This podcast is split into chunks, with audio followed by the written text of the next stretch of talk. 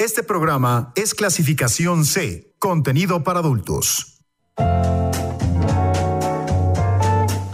En este espacio creemos que el sexo inspira.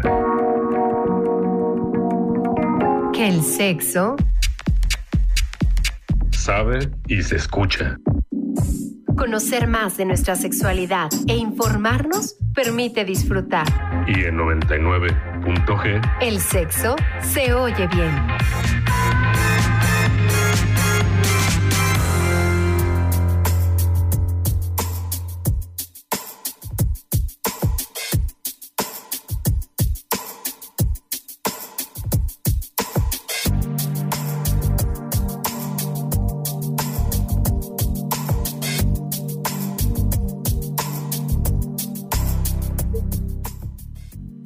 Buenas noches. Estamos iniciando otra emisión de 99.g Sexo se oye bien. Me da mucho gusto saludarlos, darles la bienvenida a este espacio. Mi nombre es Lorena Rodríguez y les agradezco su compañía aquí en la frecuencia de Uniradio en el 99.7 de FM. Si ustedes no tienen una radio cerca, recuerden que nos pueden escuchar a través de la página de Uniradio que es uniradio.uamx.mx o pueden pedírselo a su bocina inteligente para que los enlace con nosotros. Ya saben que como cada martes, pues aquí no pueden faltar los temas referentes a la sexualidad y lo más importante para nosotros es escuchar sus comentarios y saber cómo están a través del teléfono en cabina. El 722-270-5991, allá van a poder platicar con Quique, que es quien está haciendo posible este enlace y esta transmisión el día de hoy. Y nosotros estamos recibiendo mensajes de texto y de WhatsApp al 7226 49 72 47. En Twitter y en Facebook ustedes nos encuentran como arroba 99.g. Nosotros aquí comenzamos.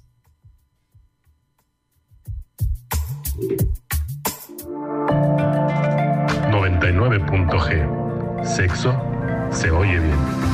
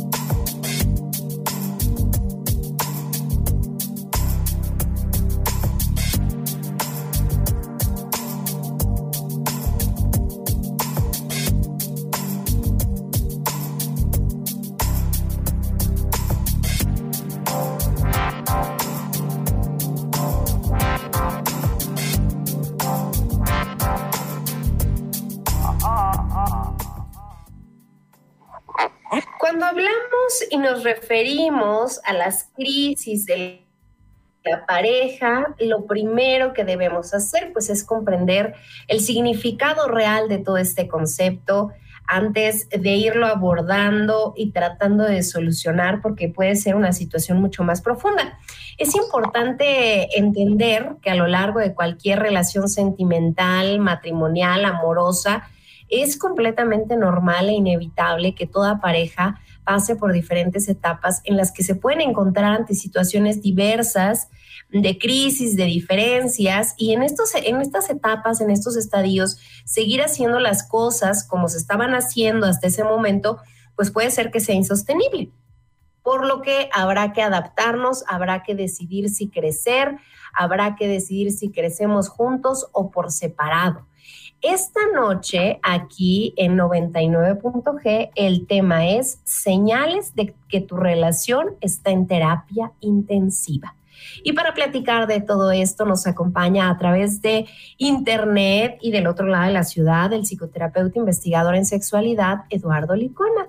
Bienvenido Eduardo, ¿cómo estás?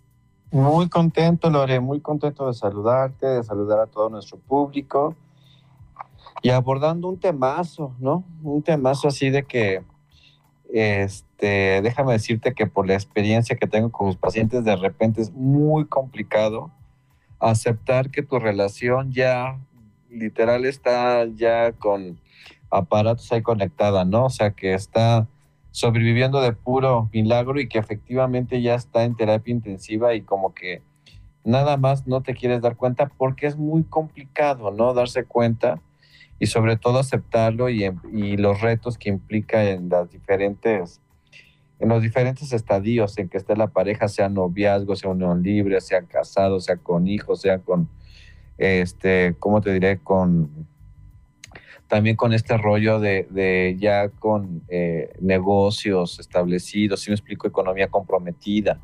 Entonces, de repente como que es, no es tan sencillito eh, dar ese paso, pero por lo menos hoy vamos a darle a, nuestro público querido señales de que, cuáles son las señales a las que tiene que estar como atento, ¿no? Y tiene que poner atención en cuanto a lo que está ocurriendo en su pareja. Sí, eh, he de decirle al auditorio, a toda la gente que nos escucha, que Eduardo se ha diversificado en un chorro de plataformas, de redes y que ustedes pueden encontrar muchos mensajes distintos de, todas las cosas en las que él ha decidido eh, pues compartir su conocimiento y también asesorar a mucha gente. Y uno de ellos es un podcast que tiene a través de Spotify que se llama La Mirada Interior y justamente fue de, escuchar este podcast que a mí me surgió la idea de, retomar también eh, pues este tema tan que pudiera parecer como, como un tanto eh, chistoso, entre comillas chistoso, el asunto de decir que nuestra relación eh, está en terapia intensiva. Entonces, bueno, pues yo los invito eh, a que sigan todos los episodios. ¿Cada cuándo salen episodios nuevos, Eduardo? Lunes y jueves, mi querida Lore. Lunes y jueves lo pueden escuchar en Spotify o en Anchor o así buscando. Eh, afortunadamente varias plataformas están difundiendo el podcast y también el de ayer fue un temazazo, así de que te gusta tu pareja desde el principio, también el de ayer estuvo muy bueno porque te tiene que gustar tu pareja desde el principio, Milore, porque las personas difícilmente cambian. Entonces, más vale que así como la conociste, lo conociste, te tiene que gustar. ya, este, ya iremos retomando eso porque sí me suena bastante importante. Fíjate que yo conocí un caso bueno, muchos, pero alguien que, en algún punto me decía, este, Lore, es que no te pongas tan exigente, mira, le puedes cambiar esto, esto, igual y le vas modificando esto sobre la marcha y ya estás más contenta. Y yo decía, pues no me veo ni siquiera yo cambiando a alguien, si no he podido. Luego no puedo ni con mis hijos. Imagínate yo cambiando gente ya adulta hasta canijo. Entonces seguro luego retomaremos este tema que, me parece interesante cuando uno decide pues tener una pareja. Emparejarse. Emparejarse. Oye, eh, hice una encuesta para no perder la costumbre a través de Twitter y la encuesta dice, ¿Qué acciones crees que denotan que una relación ya está en terapia intensiva? Eh, tengo, tengo que poner cuatro porque el Twitter no me da para más. Si el Twitter me diera para diez, yo les hubiera sacado todas las ideas que, Eduardo este, nos va a platicar el día de hoy. Pero nomás me daban cuatro porque hubo ahí algunos comentarios de que faltaban, que, que no todas esas incluían que una relación ya estuviera mal. Pero bueno, entre las que puse, entre las cuatro que me permite la encuesta, dice no comparten metas.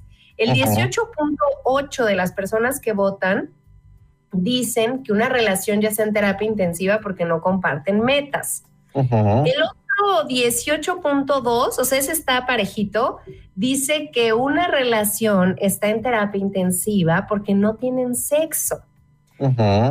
Y el que va ganando es 33.3% que dice una pareja está en terapia intensiva porque discuten constantemente. Pero pegadito, muy pegadito con el 30.3%, hay quien dice no, una pareja está en terapia intensiva porque no da señales de afecto, no da demostraciones de afecto. Ustedes todavía pueden votar, hay todavía 40 minutos para votar a lo largo de este programa, eh, un poquito más en, la encuesta, y también a través de los mensajes compartirnos su opinión.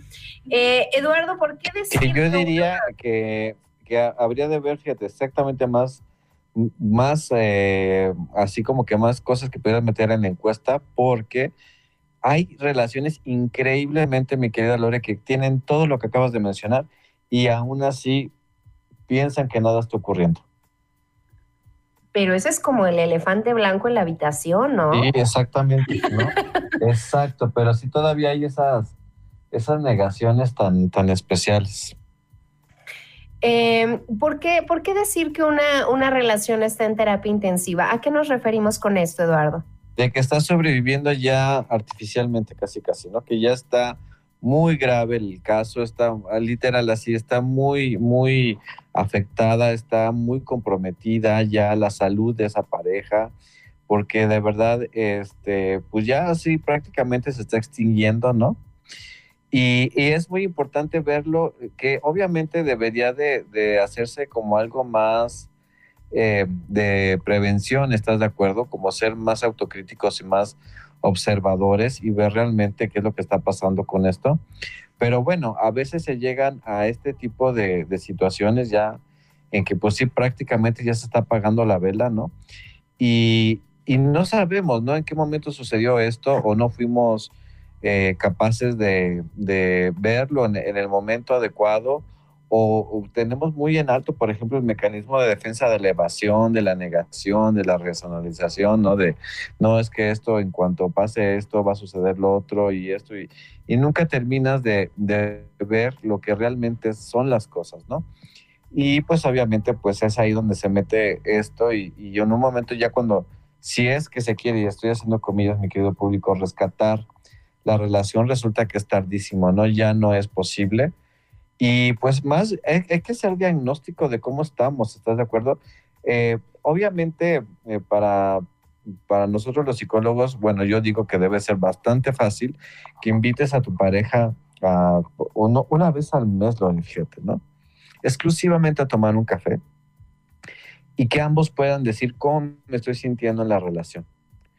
Y seguramente creo que se ahorrarían muchísimas cosas si tan solo se hicieran esa sencillísima pregunta de cómo me estoy sintiendo la relación, cómo te estás sintiendo tú, qué podríamos hacer para mejorarla o qué estamos haciendo bien, efectivamente, que estamos contentos, que estamos a gusto, que estamos, este, pues haciendo cosas, ¿no? Pero, este, pues resulta que no, o sea, que están, las personas empiezan a obviar y empiezan a hacer estas distancias y estas, estas brechas tan importantes entre las personas que ya después es muy difícil poder establecer ese contacto, esa comunicación y obviamente llegar a acuerdos o, buscar algo, porque ya la separación a veces es tanta que pues definitivamente pues ya lo que queda es nada más como escribir el epitafio, ¿no? De lo que pudo haber sido, no fue. Claro, oye, tenemos la idea de que, de que las parejas entre más tiempo llevan juntas, pues mm, como que empieza el declive de muchas situaciones probablemente y entonces creo que hasta, hasta todos hemos escuchado en algún momento la broma común de, los que llevan poquito tiempo de casados y los que ya llevan mucho y, que si están eh, aburridos o hartos y, la broma, pues ni tan broma porque, porque de pronto puede herir ciertas susceptibilidades de la misma relación. Pero eh, eh, estaríamos hablando de que, de que las parejas que llevan mucho más tiempo son las que entran en esta terapia intensiva, Eduardo, o puede ocurrir en cualquier momento. No, fíjate que no es una regla. Y fíjate que al contrario, Lore, a veces las parejas que son longevas, las parejas que tienen más tiempo, han sabido de alguna manera o de otra eh, solventar algunas dificultades. Y también ver que no todas las relaciones que están juntas quiere decir que sean exitosas, ¿estás de acuerdo? Pueden ser como literal dos bultos viviendo bajo el mismo techo, como roomies o en la completa y total este, indiferencia, ¿no? Pero eh, bueno, respondiendo a la pregunta, no, no es algo prioritario de las parejas que ya tienen un rato juntas, porque esto se presenta eh, tanto en el noviazgo, que puede ser como al año, como puede ser, por ejemplo, otra vez estaba escuchando a una persona hablando de su relación desgarradoramente, pero lo estaba viendo en una entrevista, ¿eh? no siquiera algo así, y que cómo había sufrido, pero que a partir de eso había obtenido un aprendizaje, superé esto, super lo otro. Y entonces la entrevistadora le pregunta, ¿y cuánto tiempo llevabas de relación que te dejó así tan lastimado, no? Y dijo, ocho meses. Yo así como que no manches.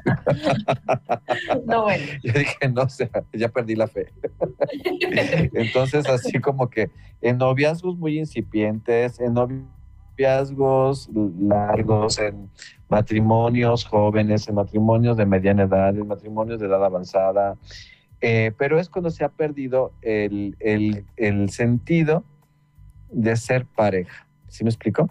El que sí somos una pareja y que nos entendemos y que hablamos y que este y que no sé, pues en las diferentes etapas de la vida me sigo interesando por ti a los 20, a los 30, a los 50, a los 60 años más. Me sigo interesando por ti, me sigue preocupando qué te pasa, seguimos siendo equipo, ¿no? Este, y también en las diferentes etapas, pues el contacto que podamos tener a lo mejor más emocional que sexual, a lo mejor ahora hay unas etapas que se pasa la relación mucho en la pasión y si madura esa relación, pues se establece una relación de pareja muy padre, ¿no? Hablando también de que en las etapas de la vida de una pareja está el enamoramiento, que dura cierto tiempo, después sigue la, cuando se establece la relación amorosa, que esa es la que dura muchísimo tiempo, la relación de pareja tal cual, en la cual, este, pues ya el proyecto de vida se va avanzando, ¿no? Y ahí sí, yo creo que sí, porque yo sí veo mucho de eso, yo que soy un, muy observador, veo muchas parejas, por ejemplo, maduras, que ya están grandecitos, este, muy arregladitos, no sé si tú los has visto, Lore, muy prendiditos, o sea, el señor arregladito, la señora maquilladita y que van al súper y están platicando y están escogiendo que la fruta, que esto, que el otro. Ahí se ve cómo sí establecieron una relación de pareja. Y posterior a esa edad madura se convierte en lo que son compañeros de vida. Y tú dirás, todas las etapas son bonitas, todas siempre y cuando prevalezca una relación de pareja sana, de comunicación y de todo esto. Entonces, y también en el buen entendimiento de las, de, ¿cómo te de las etapas de la vida de las que vamos viviendo, ¿no? O sea, de entender cuáles son, cuál es la etapa que está viviendo tu pareja, este, eh, por ejemplo, si es mujer que está en una etapa a lo mejor de, de menopausia o también el señor o por ejemplo que tienen un problemita de salud y entonces como que los cuidados se vuelven mejores y todo este rollo. Cuando son eh, matrimonios jóvenes que vamos a hablar de menos de 40 años, o sea, vamos a poner hasta 40 años, pues sí este, se establece, pues la sexualidad es algo muy importante, la crianza de los hijos, como el, precisamente las metas en común, eh, que convergen como que, que, se, que se dan, ¿no? Este, ¿Cómo se llama? Que tienen como un sentido, eh, la, relación, la, la pareja tiene un sentido en común e individual. Y fíjate que es donde se está viendo más rompimientos, definitivamente en esa edad, ¿no?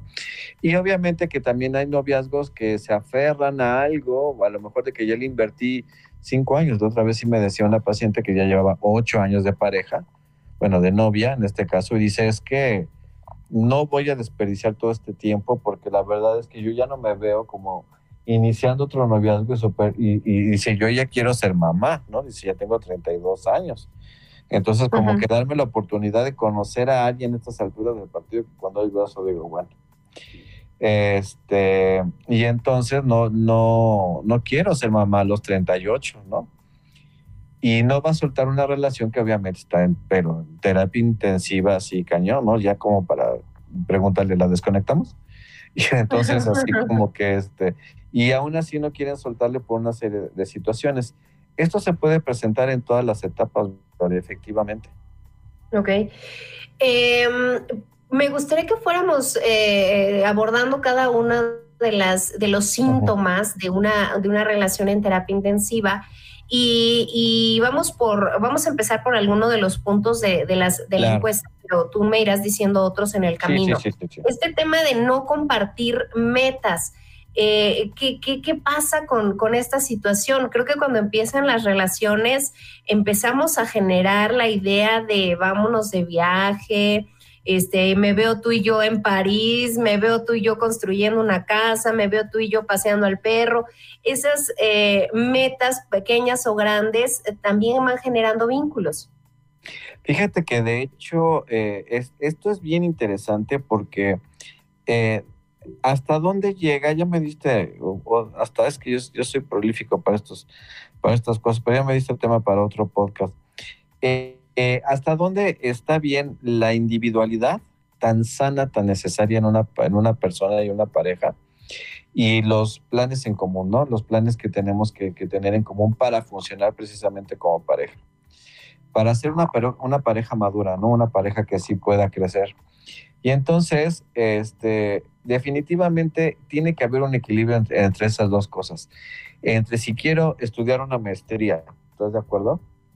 Así, ok, siempre lo he dicho, voy a estudiar una maestría, mi amor. Sea ella quien se lo dice a él, o él se lo dice a ella, o él a él, o ella a ella.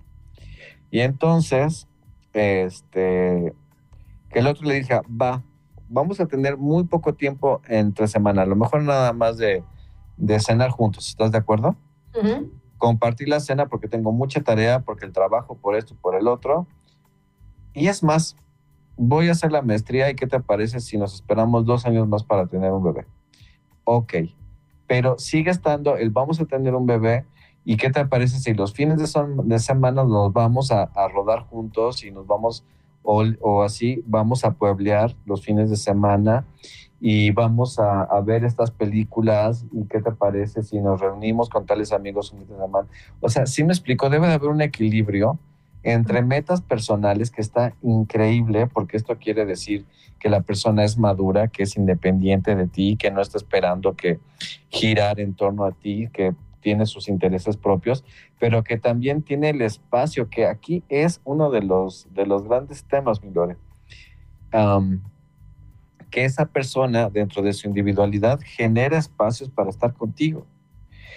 y, y, si la persona, yo lo que estoy viendo es que ya no hay tanta apertura a ser, a, a tener planes en común. Si me explico, es como eh, y me lo decía la otra vez una persona, en este caso un chico, dice, así es mi vida, así es mi tren, así es mi barco, quien de la chica que se quiera subir a mi barco está invitada, pero esta es para donde yo voy. Dije, no, pues no te auguro unas relaciones muy, este, muy largas, ni fructíferas, ni satisfactorias, ni nada por el estilo, ¿no? Y le dije, ¿no se te hace un poquito egoísta, no? y bueno, ahí tuvimos, así ligeramente egoísta el tema y ya estuvimos ahí como reflexionando sobre el tema, ¿no? Entonces, eh, me queda claro que hay mucho que trabajar en ese sentido. Eh, y cuando no hay, porque, a ver, ¿son necesarias las metas en común en una pareja? Desde luego que sí. Es lo que te mantiene unido, es lo que también le da chispa a la relación, es lo que les da un sentido también a la relación, ¿estás de acuerdo? Como de decir, ok, pues sí, creo que sí podemos hacer esto, podemos hacer lo otro, como que podemos este, hacer tal o cual cosa, etcétera. Y entonces sí darle un sentido padre a la, a la relación, ¿no? Y cuando no hay eso, este, pues entonces sí son dos personas con sus vidas individuales, sin, sin apertura a hacer algo juntos, este, como que dándote el tiempo que me queda, que me sobra, que esto y que el otro. Y entonces se vuelven a, se empiezan a hacer unos desconocidos dentro de ese ámbito del que te estoy hablando. De tener metas en común, intereses en común, hobbies en común, este, que exactamente lo que tú dices, mira, ¿qué te parece si ahorramos para esto? ¿Qué te parece si planeamos este viaje? ¿Qué te parece si hacemos esta salida? ¿Qué te parece si aprendemos, no sé, a bucear, a, no sé, lo que quieras? nos preparamos para una carrera de las que ahora están de las eh, de los maratones con obstáculos y de todas estas cosas o vamos a juntos al gimnasio esto eso es muy padre sin embargo yo veo que estamos en una cultura y no sé cómo lo veas tú mi querida Lore muy individualista Sí, creo que se ha mm, desdibujado la línea entre estoy buscando mis metas personales y quiero compartir mi vida con alguien. Y el compartir la vida con alguien, pues conlleva también hacer ciertas modificaciones em, y, ciertas ganas de ceder entonces creo que no, no siempre todos estamos preparados para cederle al otro o para querer estar con el otro en, ciertas circunstancias y escenarios. Pero eso que estás diciendo es muy interesante y, y sí se me hace como importante acotar esto, porque ahorita precisamente que lo estás mencionando, yo creo que el, capaz, el ser capaz de, de, negociar, de compartir tu tiempo, de ceder un poco de tiempo, de a lo mejor no me gustan las películas románticas, pero es, le toca hoy escoger películas, ¿sí me explico? Como que lo típico, ay, sus amigos me los tengo que soplar, pero son sus amigos, ¿no? O la familia o lo que sea. Y entonces, pues es precisamente entender esto de que, pues, las, ¿qué crees? Que las relaciones funcionan así, ¿no? unas veces te toca escoger a ti y otras veces te toca escoger a él o a ella. Y entonces, pues así es el equilibrio que debe de permear en las relaciones que son emocionalmente sanas, ¿no? Y, y maduras, ¿no? Porque si no, después empiezan a caer en imposiciones y una persona se va a cansar de las imposiciones y entonces va a entrar la terapia intensiva, ¿no? Claro. Y otro de los eh, temas que, ya hemos abordado en otro momento y que, creo que es eh, bien importante porque además entra en debate es el asunto de tener relaciones sexuales y, encuentros. Eh, muchos en otros programas y en otros, bajo otros temas en este espacio han mencionado, no, bueno, pues es que uno puede estar sin tener sexo, pero tener otras cosas que la pareja le da. Y, creo que también tú nos has hablado de, del asunto de que cada vez son más jóvenes las parejas que deciden o que ya no están teniendo estos encuentros. Así es. Y también este, que a veces estas, estas separaciones en la parte íntima se dan a veces por también una decisión unilateral, ¿no? De que ya no se me antoja, ya no tengo ganas, ya no quiero, estoy exhausto, estoy exhausta por las, este, ¿cómo se llama? Por las responsabilidades, por el trabajo, por las actividades, o también estoy exhausto o exhausta porque pues, estoy compartiendo esa parte con otra persona, ¿no? Entonces, eso también, yo creo que es uno de los um, temas principales, ¿eh? La verdad es que sí, la, la ausencia de relaciones sexuales, híjole, yo creo que sí es un parámetro de los grandototes, yo creo que de los pilares de cuando una relación ya se ha enfriado de tal manera que ya, este, ¿cómo se llama? Pues ya no, ya no, o sea, son prácticamente amigos, roomies, socios, este, es algo extraño, pero pareja no son. Ahora, lo que tú estás diciendo ya también es cierto, hay parejas que no necesitan el contacto sexual, pero a mí me parece que son parejas que ya, por ejemplo, están por arriba de los 60 años y hay quienes arriba de los 60 años todavía están requiriendo las relaciones sexuales. ¿Estás de acuerdo? Entonces, este, creo que es en una cuestión más como de parejas jóvenes los que están sufriendo de esta situación. Y obviamente nunca nos vamos a cansar en 99.g que promovemos una sexualidad este, sana, una sexualidad eh, rica para ti. Cuando hablo de una riqueza en todos los sentidos, ¿no? Que te llene todos los sentidos.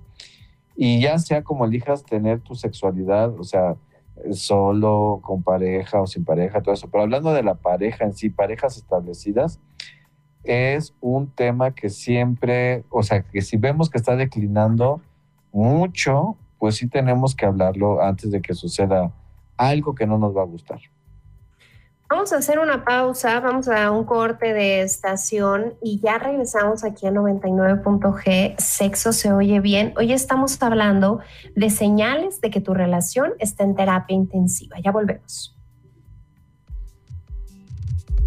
Es difícil definir qué es lo que compone a una pareja, pero uno de los conceptos que podría acercarse es el de dos personas que tienen una complicidad especial. Si esta ya no se percibe, desde luego todo apunta mal. Cuando parecen dos personas ajenas a gestos propios de la complicidad y apoyo que antes les definían, quiere decir que hace tiempo que tomaron caminos separados. Uniradio 99.7 FM. Ser que al conocerse la pareja sueñe con planes a futuro, viajar, tener hijos, tener una casa de campo, pero con el tiempo las perspectivas de la vida cambian y puede que ya no se coincida. La posibilidad de que puede que no queramos lo mismo da tanto miedo que la gente prefiere no mirar, seguir caminando y tener anclas para mantener o mantenerse con la persona al lado, con hijos, con compromisos, con hipotecas. 99.g. Sexo se oye bien.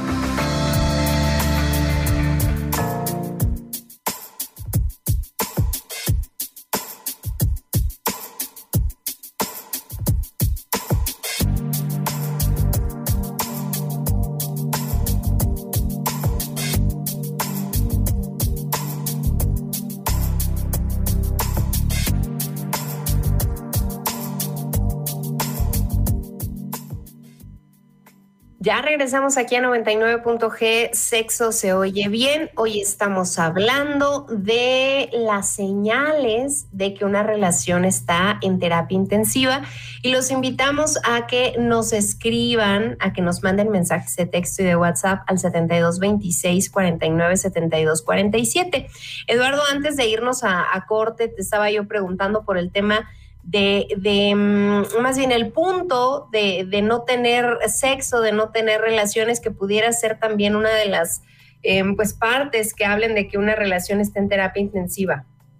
Sí, claro, o sea, eso yo lo, yo lo pondría en parejas jóvenes, este, de verdad, así como abajo de 50, como un problema severo. O sea, la verdad, un problema de que algo pasó, se perdieron en el camino y no están teniendo esto y es cuando se convierten así como amigos. Tú me decías, Lore, que hay quienes argumentan que finalmente podrían tener una relación sin tener sexo. Sí, efectivamente, pero ya en edades un poquito más avanzadas, ¿no? Eh, obviamente hay parejas que, que, su, que, que no son tan eh, que, la cuestión sexual sea, por ejemplo, el pilar de su relación de pareja.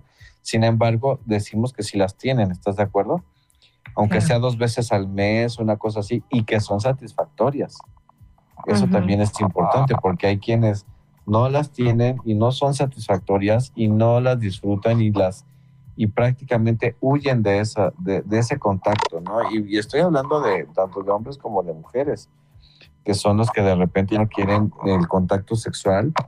Y pues bueno, o sea, decir que esas relaciones están en muchísima vulnerabilidad, porque pues finalmente es como es una, una, es una energía que está ahí. Y aparte también hay que entender que no todas las personas son muy maduras, o sea, y que muchos están en el genuino eh, sentimiento de a lo mejor ya no soy tan atractivo, tan atractivo, y, van a querer corroborar ese atractivo con otra persona, ¿estás de acuerdo? Entonces trae como muchas lagunas el aspecto sexual, lo hemos efectivamente abordado en muchos otros temas, y, yo creo que no es menor, y sin embargo es algo que estamos viendo que sucede mucho. Entonces, pues si no están teniendo esa, esa parte de la pareja como, como resuelta, o por ejemplo, si no la están viviendo, se me antoja como que van a tener muchos problemitas. Oye, hay otra que, es el asunto de discutir constantemente. A mí me ha tocado eh, convivir con parejas que, que, constantemente se están llevando la contraria o, o, se están juzgando frente a los otros, ¿no? Como pues este que le encanta invitar y le dijo a fulano, y como que se echan en cara cosas, pero ya está en público, ¿no? Y, y es tan incómodo. Y, discuten y uno ahí como que en medio y ya no sabe si así se llevan, si, se, si es su manera de relacionarse, si les gusta evidenciar. ¿Qué pasa con este tema de discutir constantemente? Es, es muy desgastante, es, ah, es algo que sí le da mucho en la torre a las relaciones eh, sobre todo cuando son discusiones estériles, que por lo regular la mayoría son relaciones estériles, eh, digo, perdón, discusiones estériles. ¿Qué, ¿Qué son las discusiones estériles? Donde no se llega a nada, no se llegan a acuerdos y este, nada más se lastima la relación y se faltan al respeto. Entonces, eh, es, por ejemplo, estamos hablando sobre un lápiz, estamos discutiendo sobre el lápiz, pues bueno, estamos discutiendo sobre el lápiz, pero aparte es que tu mamá me cae gorda y es que tú eres un esto, eres un lo otro. Y se empiezan a faltar el respeto, se, se dicen cosas muy hirientes y la relación sale muy lastimada. Y entonces, Eh, son parejas, vez me decía precisamente una paciente que su pareja le inventó la madre. Que le dijo así ya, porque han discutido mucho y que, y que ella dijo, se me hizo súper fuerte porque nunca nos habíamos faltado el respeto de, de esa manera. O sea, pero las discusiones te van a llevar a eso, ¿estás de acuerdo? A eso y a más. Y entonces así como que, este, pues sí, sí hay esas faltas de respeto muy tremendas y pues ni, te preguntes qué está pasando, ¿no? O sea, la verdad es que, que las discusiones eh, vienen con descalificativos, con manotazos, con gritos, con denostaciones, con reproches, eh, con estarte culpabilizando y estarte echando la bolita del uno al otro, es que tú y es que tú también y es que tú más. Y a veces ya en, las discusiones estériles ni siquiera estás escuchando a tu pareja.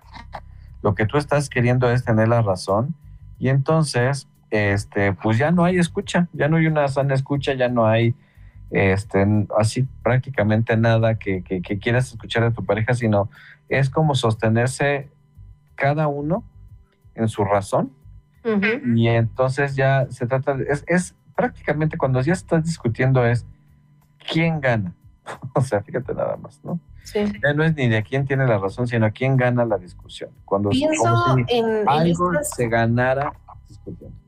Pienso en estas discusiones, Eduardo, que, que sacan a flote situaciones que ya nos empiezan a molestar del otro y que antes no nos molestaban o ni siquiera parecía que lo veíamos, ¿no?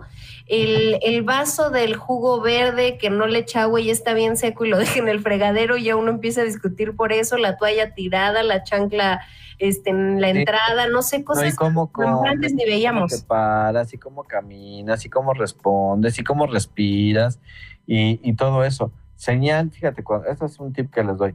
Cuando tu pareja te empieza a criticar por todo, o tú estás criticando a tu pareja por todo, ya te empieza a molestar cómo maneja, que ya te molesta cómo mastica, que ya te molesta cómo se viste, y es que por qué te vistes así, y es que mira cómo se te ve la panza, y es que este, es que no cierras bien la puerta, es que me choca que hagas ese ruido, es que ya no lo quieres, ni, ni la quieres. Entonces, inconscientemente empiezas a decirle una serie de defectos, porque la verdad es que te estás vendiendo la idea de que ya esa persona ya ya, ya tiene que pasar de nivel, ya tienes que dar su, su carta de retiro.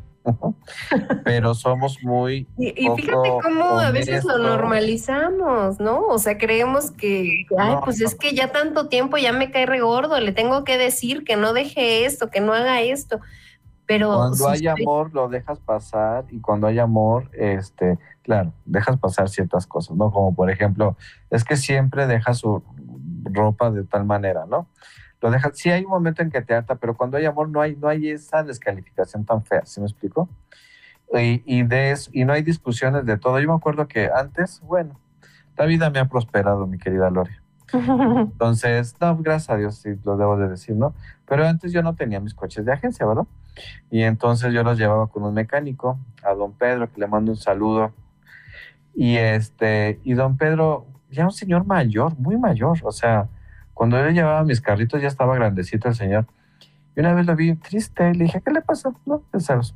Yo, pues, el psicólogo, siempre llevo dentro. Y me dijo, no es que fíjese que ya me separé de mi mujer. Le digo, ay, no manches, pero si su hijo mayor tiene 40 años, ¿no? o sea, le digo, ¿cuántos años de, de casado? No, me dijo, pues 43 años.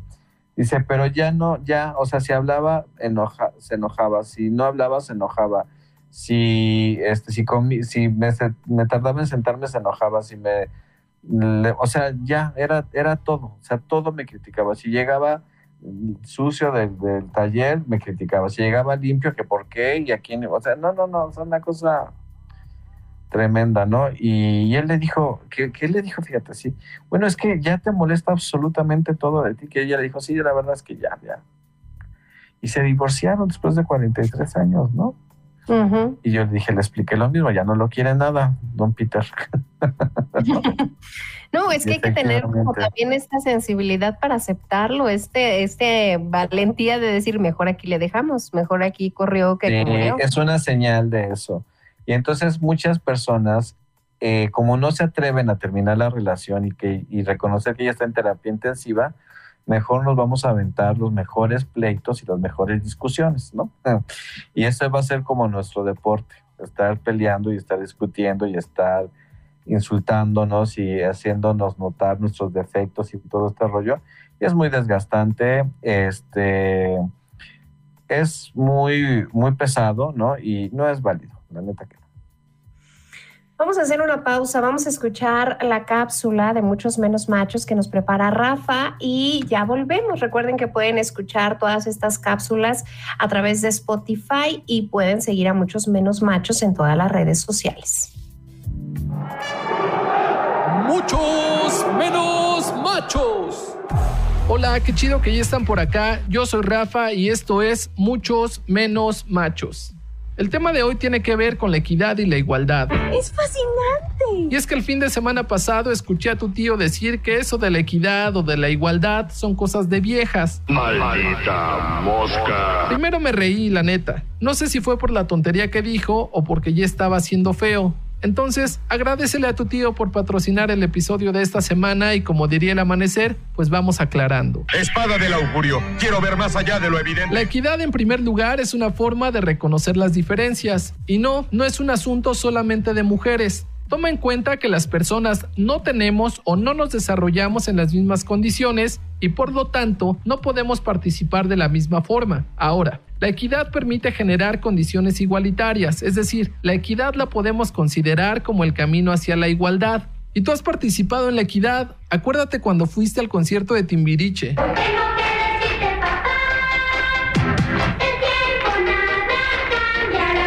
Atrás de ti había unos tipos más chaparros que tú y no los dejabas ver. Se la pasaron de puntitas más de 20 minutos y ya hasta se habían desesperado. Estuvo bien chido que los dejaras pasar y que estuvieran delante de ti. Ellos pudieron disfrutar del concierto y eso no implicó que tú dejaras de ver o de escuchar. Güey, la equidad no quita, la equidad da. ¿Te acuerdas también cuando íbamos por unos tacos y llevabas a tu hijo? No comíamos lo mismo ni la misma cantidad. A lo mejor tu hijo con mucho trabajo se comía dos tacos de bistec, pero tú, un señor con una pata hueca, te tragabas cuatro o cinco si estaban muy buenos y aparte pedías una Coca Light. Si fuera un pedo de igualdad, entonces nos tendríamos que haber comido dos o cuatro tacos cada quien. Pero como somos diferentes y tenemos distintas necesidades, cada quien comió lo que necesitaba. Tu hijo, al ser más pequeño, necesitó una porción menor a la mía. Y no, no me comí los tacos que te tocaban ni se los quité a tu hijo. No pasa nada, mamá. No pasa nada, ya cálmate. Eso es equidad, acceder a algo a partir de tus necesidades o de tus características. Por eso te digo que la equidad no quita, la equidad da. Reptilio, ¿qué pasa con los hombres bestia? ¿Es una revuelta? Claro que sí pero no en la forma en que tú crees. Es más, cuando tu ahijado nació y tu compadre no se quería separar de él ni un momento, pidió una licencia de paternidad en el trabajo y se la dieron. Se siente bien bonito esa satisfacción de tener a tu criatura, güey. Fueron cinco días laborales con goce de sueldo. Ese permiso se podría considerar como un acto de igualdad, tomando en cuenta que a las mujeres que están embarazadas y que están trabajando se les otorga una licencia por maternidad, es decir, a las mujeres y a los hombres se les otorga el mismo derecho. Por otro lado, esa licencia de paternidad también se puede considerar como un acto de equidad. ¿Te acuerdas de Charlie? Ese güey quiso tramitar una licencia de paternidad y lo mandaron muy lejos. Todos sabíamos que ese güey no tenía hijos y tampoco iba a adoptar. Eso sí, se puso al pedo, porque según él también tenía derechos y no lo querían apoyar. Es más, hasta se quejó con el jefe de que había preferencias hacia otras personas, aunque él llevara más años trabajando. Tuvieron que explicarle con manzanitas y palitos que podía tener un permiso para ausentarse, ya sea por motivos de salud, por cuestiones académicas, por problemas familiares o por cualquier otra cosa, pero no por ser padre. O sea, sí le daban permiso, pero a partir de sus propias necesidades, a partir de sus propias características. ¿Ya te diste cuenta que la equidad y la igualdad no son un tema solo de mujeres? Despierten, despierten, despierten. También nosotros estamos involucrados y por supuesto que también podemos beneficiarnos. Entonces, cuando vuelvas a escuchar a tu tío decir que la equidad y la igualdad son lo mismo y que son cosas de mujeres, puedes aplicarle la clásica, ya siente ese tío está muy tomado. Y si no te entendió, le explicas la frase y también le explicas las diferencias entre equidad e igualdad. Antes de terminar el episodio de esta semana, te quiero agradecer por todo el apoyo que le has dado a muchos menos machos, ya sea en Facebook, en Spotify o en YouTube. Neta, neta, muchas gracias. Nos vamos a poner las pilas en el Instagram, en el Twitter, vamos a estar utilizando el hashtag muchos menos machos, así que por allá te vemos, por allá te seguimos y también por allá te escribimos. O sea, hello, creo que ya acabaron con mis vacaciones. Yo la neta ya me voy a preparar unos tacos, cuídate mucho, usa por favor tu cubrebocas de manera correcta y lávate las manos antes de acariciar a tus mascotas. Ahí te ves, bye.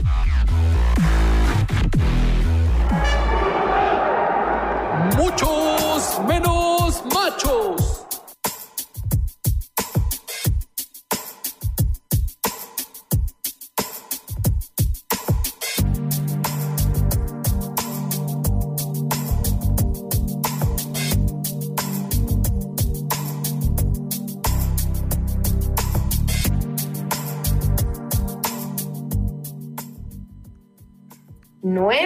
noche con 50 minutos. Ya estamos en la recta final de este programa. Hoy estamos hablando o hemos estado hablando de cuáles son esas señales de que una relación ya está en terapia, intensiva. Oye, Lori, me decías de las parejas que discuten. Qué incómodo es que discutan delante de uno, ¿verdad? sí, me ha tocado. Dios mío, y aparte, como cuando te quieren agarrar así de que, ¿verdad que yo tengo la razón? Ah, sí, y pero como me pasa mucho como, como en esta parte de desacreditar al otro en una, en contar, ¿no? Te vamos a contar que fuimos a tal lugar y empieza uno a contar la historia y el otro se empieza a involucrar y no, no, no, no, el mesero dijo y el fulano y, y empiezan como en este debate de yo soy la que tiene la versión o yo soy el que tiene la versión real. Oficial. ajá, y entonces ya luego uno no sabe si, si así son o así les gusta este, exponer la, la, la, manera en la que se llevan. No, pero aparte de que es incomodísimo, sí, no lo hagan. Y este, y estás mal, ¿estás de acuerdo? Son, ya, ya la pareja ya no, ya no brilla, ya no es, ya no es lo que era antes. Entonces, pues yo creo que ahí es, es que sabes que nos falta un montón de honestidad, ¿estás de acuerdo? Y luego en el rollo de que tanta gente es tan inmadura para asumir lo que tiene que asumir, que también están en el rollo de que, ay, bueno, yo voy a esperar a que él me corte. yo voy a esperar a que ella me corte porque yo no tengo como, este, ¿cómo se llama? Pues no tengo la madurez o esto o el otro y, y los dos están esperando, se están haciendo la vida de cuadritos, de verdad, se están destazando ahí en esas discusiones que también es señal de que sí están en terapia intensiva. Y si no están, créanme que los van a poner en terapia intensiva si no solucionan este tipo de cosas. Oye, hay otra situación importante que son las señales de afecto, las demostraciones de cariño, de, preocupación a veces por el otro, que una, que pues como que muchas parejas pueden decir, ay, pues no le puedo llevar flores diario, ay, no puedo yo andarle haciendo cartitas todos los días, pero creo que en los pequeños detalles están las grandes cosas de valor para unir a la pareja. ¿Qué, qué tan importante es esto que además quedó en segundo lugar en nuestra encuesta? Se llama precisamente, como bien lo mencionaste, demostraciones afectivas. Entonces, yo lo pregunto mucho y sí digo así como, a ver, ¿y cómo te fue? ¿Cómo les va? Este, se, toman de la mano, este, no se toman de la mano, eh, tienen ganas de, estar juntos, se dan el beso de, del saludo, se dan el beso de, despedida, este, efectivamente, pues, eh, no sé, el, abrir, el, abrir, la puerta, el que van de la mano, este, y también así como qué bonito, bueno, a mí me parece muy, muy lindo porque veo una historia detrás de los viejitos que se iban de la mano, ¿no?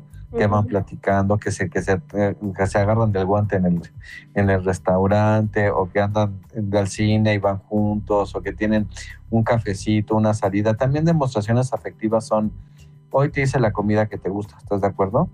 Y yo te llevo a ver a lo mejor tu hermano que está enfermo y yo te, este, y no sé, y las demostraciones de joven, de, en, parejas más jóvenes es que, pues lo que es, está de bueno, más bien ya está en, un poco en desuso, pero que te abro la puerta, ¿no? Que soy caballeroso, que soy atenta también contigo, de que tenemos detalles.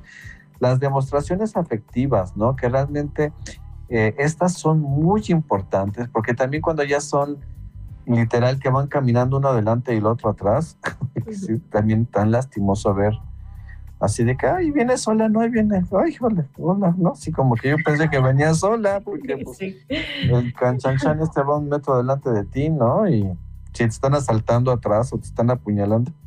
Ni te enteras. Ni se entera, o sea, esa frialdad. Hay pequeños detalles que, que, creo que son bien importantes de, de percibir en las parejas hasta no sé, hasta de preguntar, ¿quieres algo más? Ya pido la cuenta, tienes, ¿quieres algo más de tomar? Son detalles mínimos que no, no me estoy refiriendo a lo, Te ayuda a, poner la mesa, este, lavamos los trastos y platicamos, este, vamos a hacer deporte juntos, te agarro la nalguita ahí, ¿no? En la cocina, este, te doy un arrimón, ¿no? O sea, así como esas cosas, un besito, ¿no? En la frente, decirte una cosa bonita, o sea, que si tienen ganas de no arreglarse, pero que veas más allá de eso. Entonces, eh, son demostraciones afectivas y son tan, o sea, no se necesita ni gastar ni nada, porque puede ser una llamada, puede ser un mensaje, puede ser una mirada, puede ser que, vean el programa que les gusta juntos, que se abracen, que duerman de cucharita, o sea, todo eso. Y la verdad es que lo contrario es muy triste verlo, Lore ver la cara de la moneda de las demostraciones afectivas.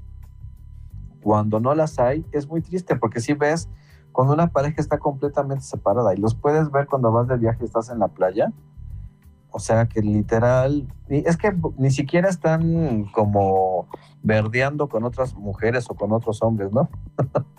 Sino que literal es una ausencia del otro, es una es un desinterés tan grande, tan marcado, tan así que la neta, pues está bien triste. Oye, pues hoy hemos abordado unos cuantos eh, señales de, que lo que pudiera ser que una relación esté en terapia intensiva. ¿Nos faltó alguno, Eduardo? Muchos, nos faltó, mi querida Lore. La verdad es que este, pero ya los iremos mencionando, pero creo que sinceramente sí tocamos los más importantes.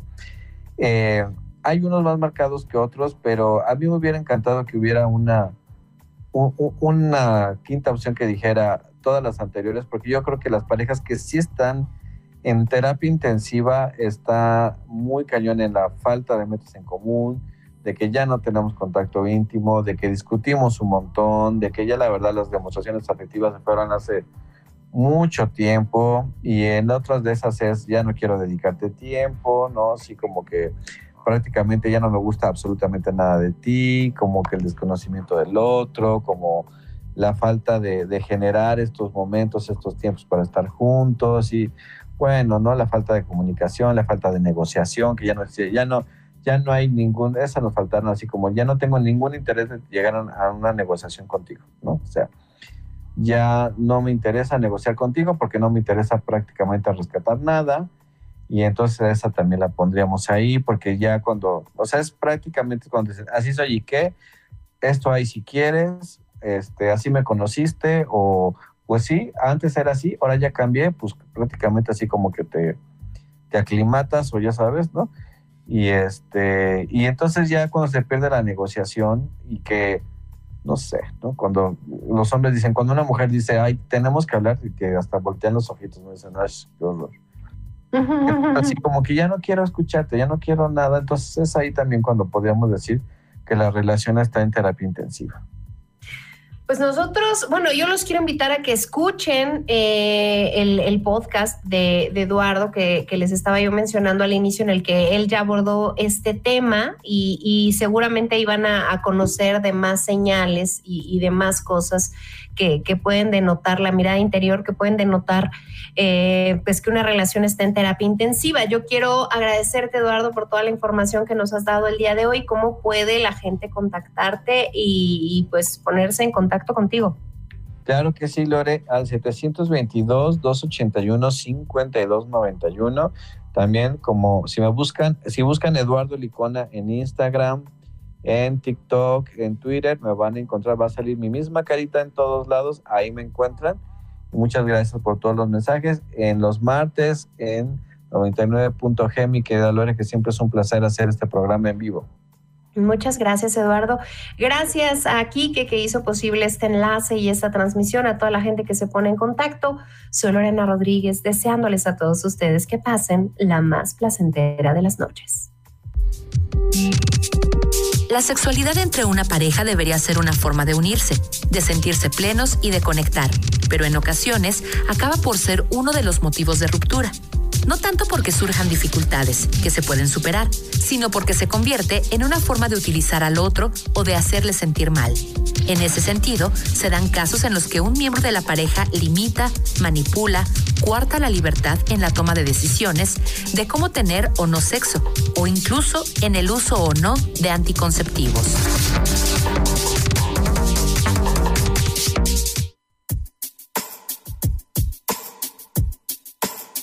Gracias por su preferencia sexual.